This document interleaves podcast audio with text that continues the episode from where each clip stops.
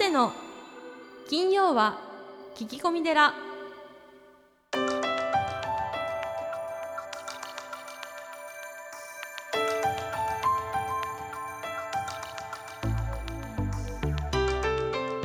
ようこそ架空の寺スタジオにお送りする長谷の金曜は聞き込み寺ナビゲーターの南雲もぐなです。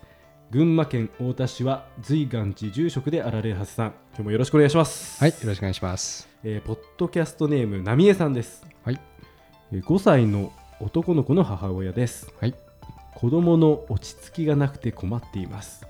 家族で外食してもすぐに席を立とうとします。どうしたら落ち着きのある子に育つんでしょうか？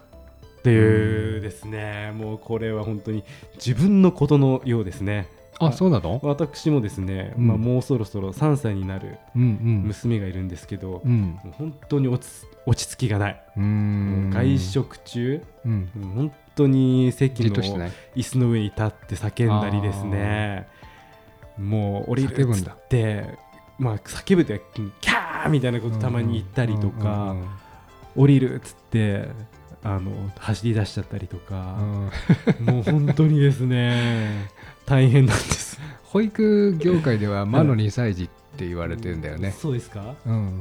2歳の担任が一番大変なんですよ。あそうですか、うんじゃあうちの娘もまだ大丈夫でしょうかね？うん、大丈夫大丈夫。あの普通だと思うよ。あ本当ですか？うん。まあ2歳児はほらあの日本語が通じないし、おーでももうイヤイヤ期だし、はいまあ親の言うことはまず聞かないだろうね。そうですか？うん。やっぱ言葉は通じないですけど、まあ、言葉は理解しているような気もするんですけど。あなんなんとなく分かってる。ただやっぱりだけどそのものの分別というかやっぱりそういうのは分かってないってことですよね、それは無理だよね。ね。だってまだ2年しか生きてないわけだから。ね。はい。まあ5歳児っていうことだからあそうでさんの。年長さんですよね。はい。多分あのまあいくつか理由があると思うんですけど、子供ってすごい成長一番成長する時期ですよね。0歳から6歳っていうのが、はそれなんで体を動かしたいんですよね。い、多分その成長欲求みいたいなものがあって、はい。まず運動が足りてるかどうか、まあ、テレビとかゲームをやらせていないかどうかはい、をちょっとうん心配していただいチェッて、クポイント。うん、であとはそのまあうちもね来年あの DS で有名な川島先生に講演をお願いしてるんですけども、はあの前頭前野、まあ、脳のですねうん。こう前の方なんですが、い。そこがこう一番成長する時期なんですよ、うん。この幼児期。はい。その時にあのここってこう集中力とか、えー忍耐力みたいなものを、を司ってると言われているのであの絵本とかですね、うん。その手遊びはい。あとその親とのコミュニケーショうん。ンを一番大事な時期なんですよね。えーはい。要は0から6歳までぐらいの時そうそうそう。だからあの、まあ、うちの保育園では3歳までは、まあ、なるべくテレビを見せないようにというふうに指導していますけど、はい。あのーここがね成長しないんですよね。ここっていうのは前頭前野が。ですね。うん、あとはもう一つはですね、まあ、子供ってこう親の背中をうん。常に見ているので、はいまあ、あの親御さんがこう本を読んだりはい。何かに集中しているのを見ると、うん。楽しいことってこうやるんだなっていうのが、うん。あの分かるんでこう面と向かって言うとね、うん。反抗するんで、はい。背中を見せてあげるっていうのも大事かなって思いますけどね。面と向かうと反抗しますよね。うんそうだよだからね。そっか自分の姿を見せてあげるっていううんうね、ん、まあ磁石でいうとほら、はい。ね、N 極と N 極だったら反発するじゃないですか。うん。こうね。え背中を見せるとうん。ついてくるみたいなとこはそうですね。ありますね。あともう一つは、はい。お子さんとあのいっぱい遊んでるかどうかですね。まあそういうのもあるんですね。こう落ち着きのある、うん、あの親の言うことを聞く子っていうのは、もう満足してるんですよ。だから親が好きなんだよね。まあ、大抵の子はみんな好きなんだけど、うんはい。あのたくさん遊んでれば遊んでるほど、はい。子供は親の言うことを聞きますよ。あそうですか。はい、であの好きな人の言うことを聞くじゃないですか。まあそうですね。まあ大人もね。子供も、はい、だから好かれてるかどうかってうん。すごく大事ですよね。そうですか。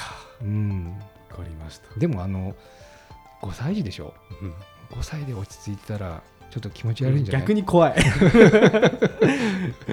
うん、普通だと思いますけど、はい、そうですね。うん、普通だって思うちょっとあのところもうん、心の中に置いておいていただければなと。そうですね、はい、思いました。はい、さあ、えー今月のゲストは曹洞宗薬王山東照寺のご住職。うん、飯島慶人さんですね、はい、ラストの対談となっております。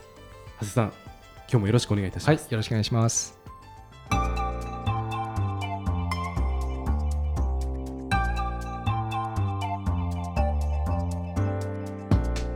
飯島さんにとって幸せっていうのはまた豊かさというのはそうですね。どういったことでしょう？幸せ、そうですね。幸せは、まあその苦しんでいる方とつながれた時、分かり合えた時、うんうん、分かち合いができた時ですかね。うんそういう時にこう幸せな感じ、幸せを感じる。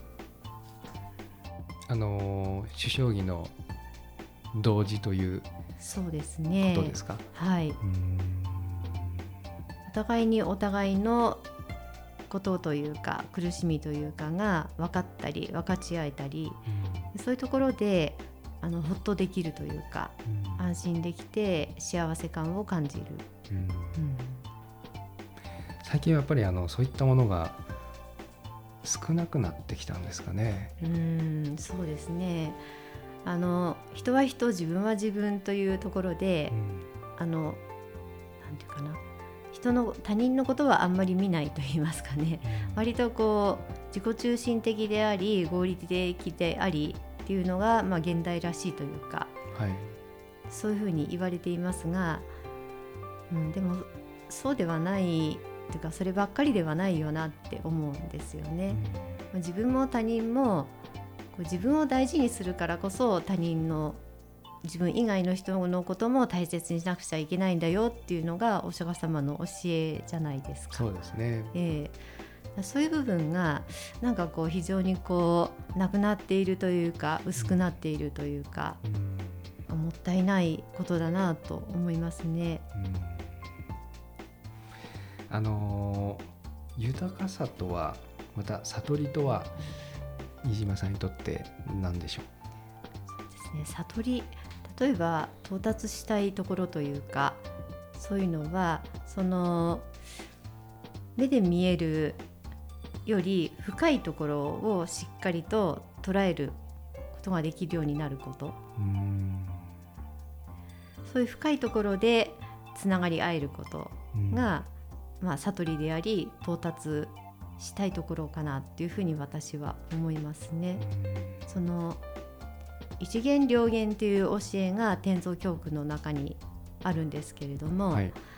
その両元っていうのはこの目に見える範囲というか2つの目で左右の目で見えるところにしっかり関わっていくことなんですがそれよりももっと高くそして広いところからものを見ることが一元一つの目と書きますが、その一元をしっかり持つこと持てることあるいは養うことっていうんですかねそれがあの到達点なのかなっていうふうに思います。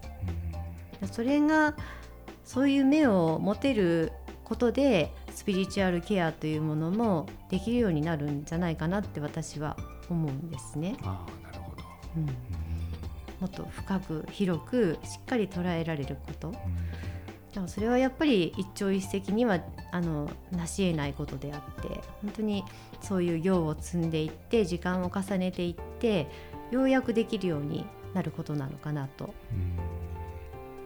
人の心は目に見えませんもんね。そうですね。うん。目に見えないところもしっかりと見て感じ取ってそして関わっていくということですよね。でもそあの天蔵教訓ってその、お食事を司るところの、まあ、そこに関わる方々に対してのテキストみたいな本ですけれども、まあそれだけじゃなくって生きることですとかあるいはケアをすることにおいても必要なことというか大切なことが結構散りばめられているなと思いますねう。んいやもう一度読み直してみます。はいどうもありがとうございました。あのケア集団ハートビートを、えーはい。ご利用したいという方はどのようにコンタクトされたらよろしいんでしょそうですね。あのインターネット環境を整っている方であれば、はい。あのホームページがございますので、はい。あのケア集団ハートビートで検索をしていただくかえあるいは大切な人を亡くした時え信州支え合い広場というようなキーワードで検索していただければと思います。うはい。これはあれですか？松本市内だけですか？ご連絡いただければ、はい。まあどこへでもというスタンスではありますがあの、まあ、日程さえ合えば伺うことができます。はい、それであの個別相談をさせていただいたりあるいはあのケア集団ハートビートで行うあの分かち合いの会ですとか、い。あるいはワールドカフェのようなところにご参加いただくということでもあの交流ができるというかお話ができるかなと思います。うん。群馬からも行けるんですかね。あはい。ぜひお越しください。あ。はい。あのそうですね。前年に一度くらいあのワールドカフェをやってあのフリートークというかはいやっているんですけれどもあのその時は関西の方面から来ていただいたりあ関西学院大学の坂口幸宏先生という非単学を研究されている先生がいらっしゃるんですが、その先生とゼミ生の方もそのワールドカフェに参加してくださったりってこともありましたね。はい、東北の方も行かはいれてるんですよね、はい、あの東北の方であの大川小学校で、はい。その児童の皆さんが津波を受けてしまってあの、ね、大切な命を失ってしまったということがあったんですけれども、うん。そのお子さんたちを亡くされた親御さんとあのお話をするというか傾聴させていただいたりあのできる範囲の支援をさせていただくような活動のお手伝いもしています。その活動を主にしているいらっしゃるのが、えー子供を亡くした親の会タンポポの会の、えー山下先生という方なんですけれども、あの東北の方から松本にも来ていただいて、えーお父さんお母さんからお話を伺ったりという会もあのそうですね夏に開かせていただきました。うん。はい。いや素晴らしいですね。ありがとうございます、ははいえーそれではリスナーさんから、えー質問が来ておりますので、えーよろしくお願いします、えー、応援さん、えー私は40代のフリーターです。就職活動の時がまさに就職氷河期で条件のいい就職先が見つかりませんでした。結局アルバイトで食いつなぎ今もその生活が続いています。将来に漠然と不安はあるのですがどう生活を変えたらよいのか分かりません。私にアドバイスをお願いします。ということですけれども。かなか就職氷河期というのはそのね個人的な個人の力で解決できる問題でもないですもんね。ね。社会全体がやっぱりいい方向に行かないと解決できないんですがでも何て言いますかね。その自分が何を目指しているのかというかうん。どういう方向に行きたいのかということを自分の中で何らかのこうあの回答というか方向性を見出さなければやっぱりその希望通りの就職先というのもにもなかなか出会えないのではないかなと思いますけれども。うん。どう生活を変えたらいいんですかね。自分でどう変えたいのかっていうベクトルがないとうん。変えにくいのではないかなと、そうですね。ええ。うん。だから誰かが何とかしてくれるではなくって自分がこうしたいからこうするっていうふうに言った方が一歩を踏み出しやすいんじゃないかなって思いますけれどね。ちょっと具体的ではなくて申し訳ないんですが。うん。百尺百尺関東新一歩ね。はい。あの考えてるだけじゃなくて飛び出してみるといいですよね。はい。うん。そうですね。何か変わるかもしれない。うん。ですね。うん。ありがとうございます。えーそれではもう一つ、えーポッドキャストネームガッツおじさんからです、えー人生何をやってもうまくいかない気がします。そんな僕の心の糧になるような言葉をいただけないでしょうか。ということです。うん。心の糧ですか。どんな言葉がよろしいんでしょうかね。その何をやってもうまくいかないというか例えば自分のためだけじゃなくって自分以外の人のために生きてみるっていうのはどうでしょうかね。うん。利他ということなんですけれども。利他業ですね。はい。うん。その首相儀の中にこんな言葉がありますけれども、えーいわゆるの道理は日々の生命をなおざりにせず私に費やさざらんと行事するなり、えー日々のその命というものを大切にしながらなおざりにしないでで私に費やさざらんとなので私だけのために使うんではなくって他の方のために生き生きていく。それが行事するということなんですけれども、はい。ねまあ、時間はあっという間に過ぎていってしまうのでとにかく今日の一日の命というものを大切にして明日が来るかどうかって誰にも実は言い切れない。保証はできないことなのでうん。今日一日を大事にするっていう思いでまずは生きていただく。そうですよね、ええ。もう生きてるだけで儲けもんですよね。はいそう思います。うん。あとはこう自分がねうん。何をするか。はい。ですよね。で何をやってもうまくいかない気がする、うん、おそらくやっぱりこう満足どこかでこう満足が得られていない日々が続いておられるかと思うんですがでも日常生活の一つ一つ心を込めて丁寧に行っていくとしたらここも変わってくるんじゃないかなって。丁寧にやっていけばそこで充足感というか丁寧にやったという満足感が得られるので、あのそういううまくいったっていう気持ちの積み重ねがあれば何をやってもうまくいかないが何をやってもうまくいくに変わってくるかもしれません、そうですよとね。思います。どこはいを見つめるかですよね、ううんまくいってることもあると思うんですよね、うん。はいただそこを見ていないだそうですけねですもんね。はい。うん。あの先ほど長谷川さんもおっしゃいましたが生きているだけで儲けもんなのでそれがもうあの満足できる要因というかうん。生きててよかった明日が来てよかった朝が来てよかったっていうところでもう朝からハッピーとかうん。ね感じられるわけじゃないですか。まあ、そう感じ取り方を変えていくことから始められたらいいのかなと。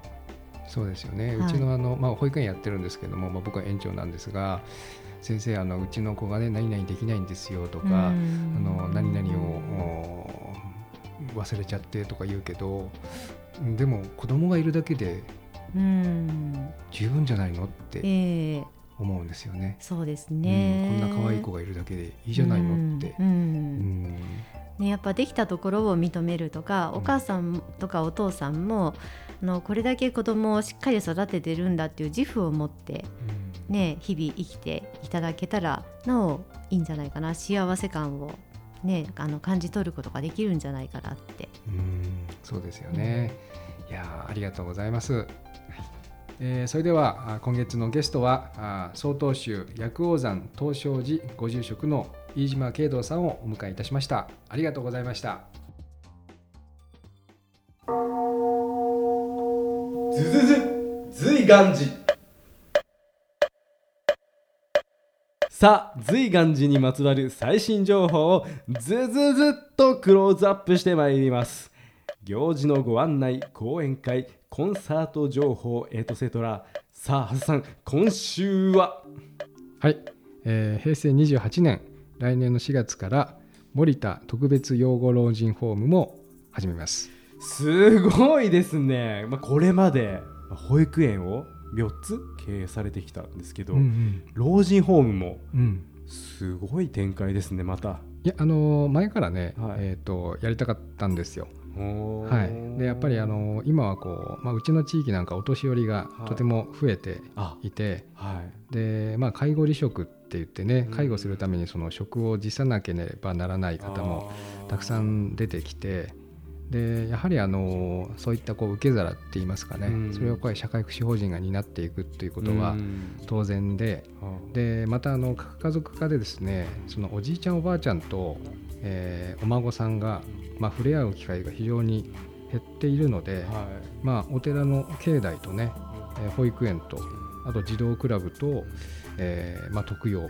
まあ、老人ホームがあるととてもあのいろんなことがい交流ができるんですよね。そうですね。はい、だからそこの老人ホームに子供たちがこうなんか催しとか見せてあげることもできるわけですもんね。そうですね。だから将来的にはまあ僕の夢ですけど、うん。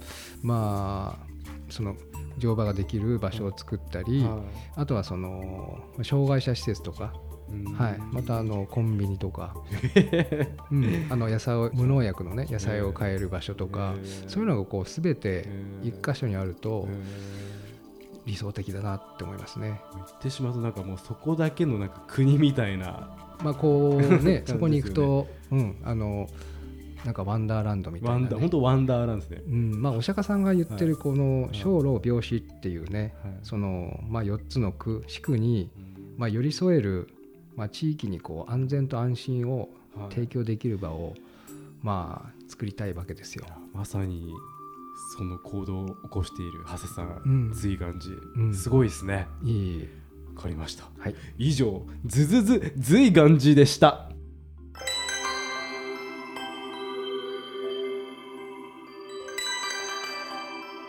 長谷の金曜は聞き込み寺。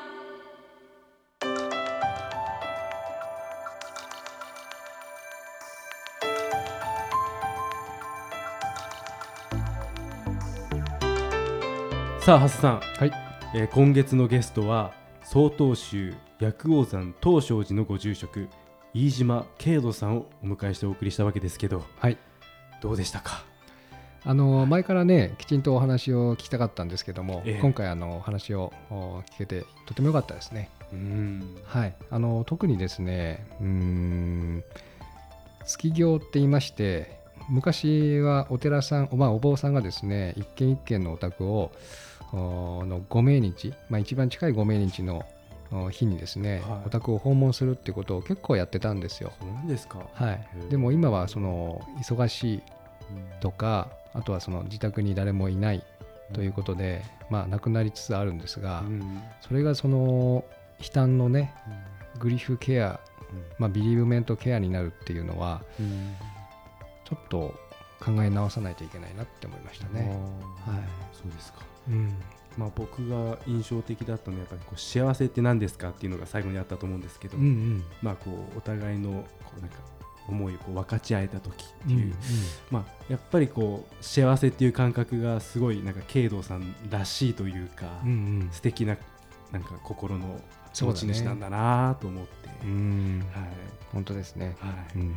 本当にありがとうございました、はい、ありがとうございました。さあそして12月来月のゲストなんですが、はい、えー福島県福寿寺のご住職、えーそして芥川賞作家の玄遊宗久さん。はい、いやまたもう僕肩書きに弱いんでもう芥川賞作家ってだけでもなんか緊張しちゃうんですけど、うん。また楽しそうだなと思っちゃうんですけど。そうですね。はい。まああのテレビとかねラジオえで、まあとても有名な方なんですーが、はい。はい、僕もあのぜひきちんとお会いしてあのお話聞きたいなって思ってました。まああの来年の1月11日にはい。講演をうちのお寺でいただくので、ええ。はい、あのポッドキャストにも出ていただけることになってます。はいまたあれですね収録もひょっとしたらこの玄遊さんのこの福寿寺まで。伺うかもしれないっていうところで、はい。あの三春のしだれ桜っええてすごい有名なお寺なんですよなんか。カレンダーとか、はいそういうの写真使われたりとか、はいすごいですよね。えわかりました。まあそういうちょっと情景なんかももし行ったら伝えたいなとーはい、思っております。さあ、さん、今月もありがとうございました。はい、どうもありがとうございました。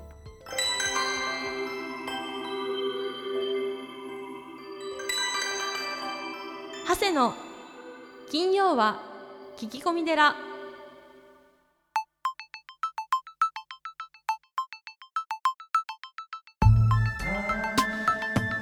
長谷の金曜は聞き込み寺いかがでしたか？この番組ではリスナーの皆様から随時お悩み相談メールを募集しています。僧侶の長谷がゲストとともにすっきり解決。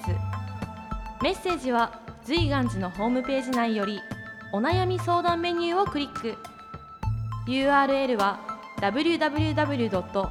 随願寺 .com www. 随願寺 .com ですそれではまた次回も未知なるテラスタジオで合唱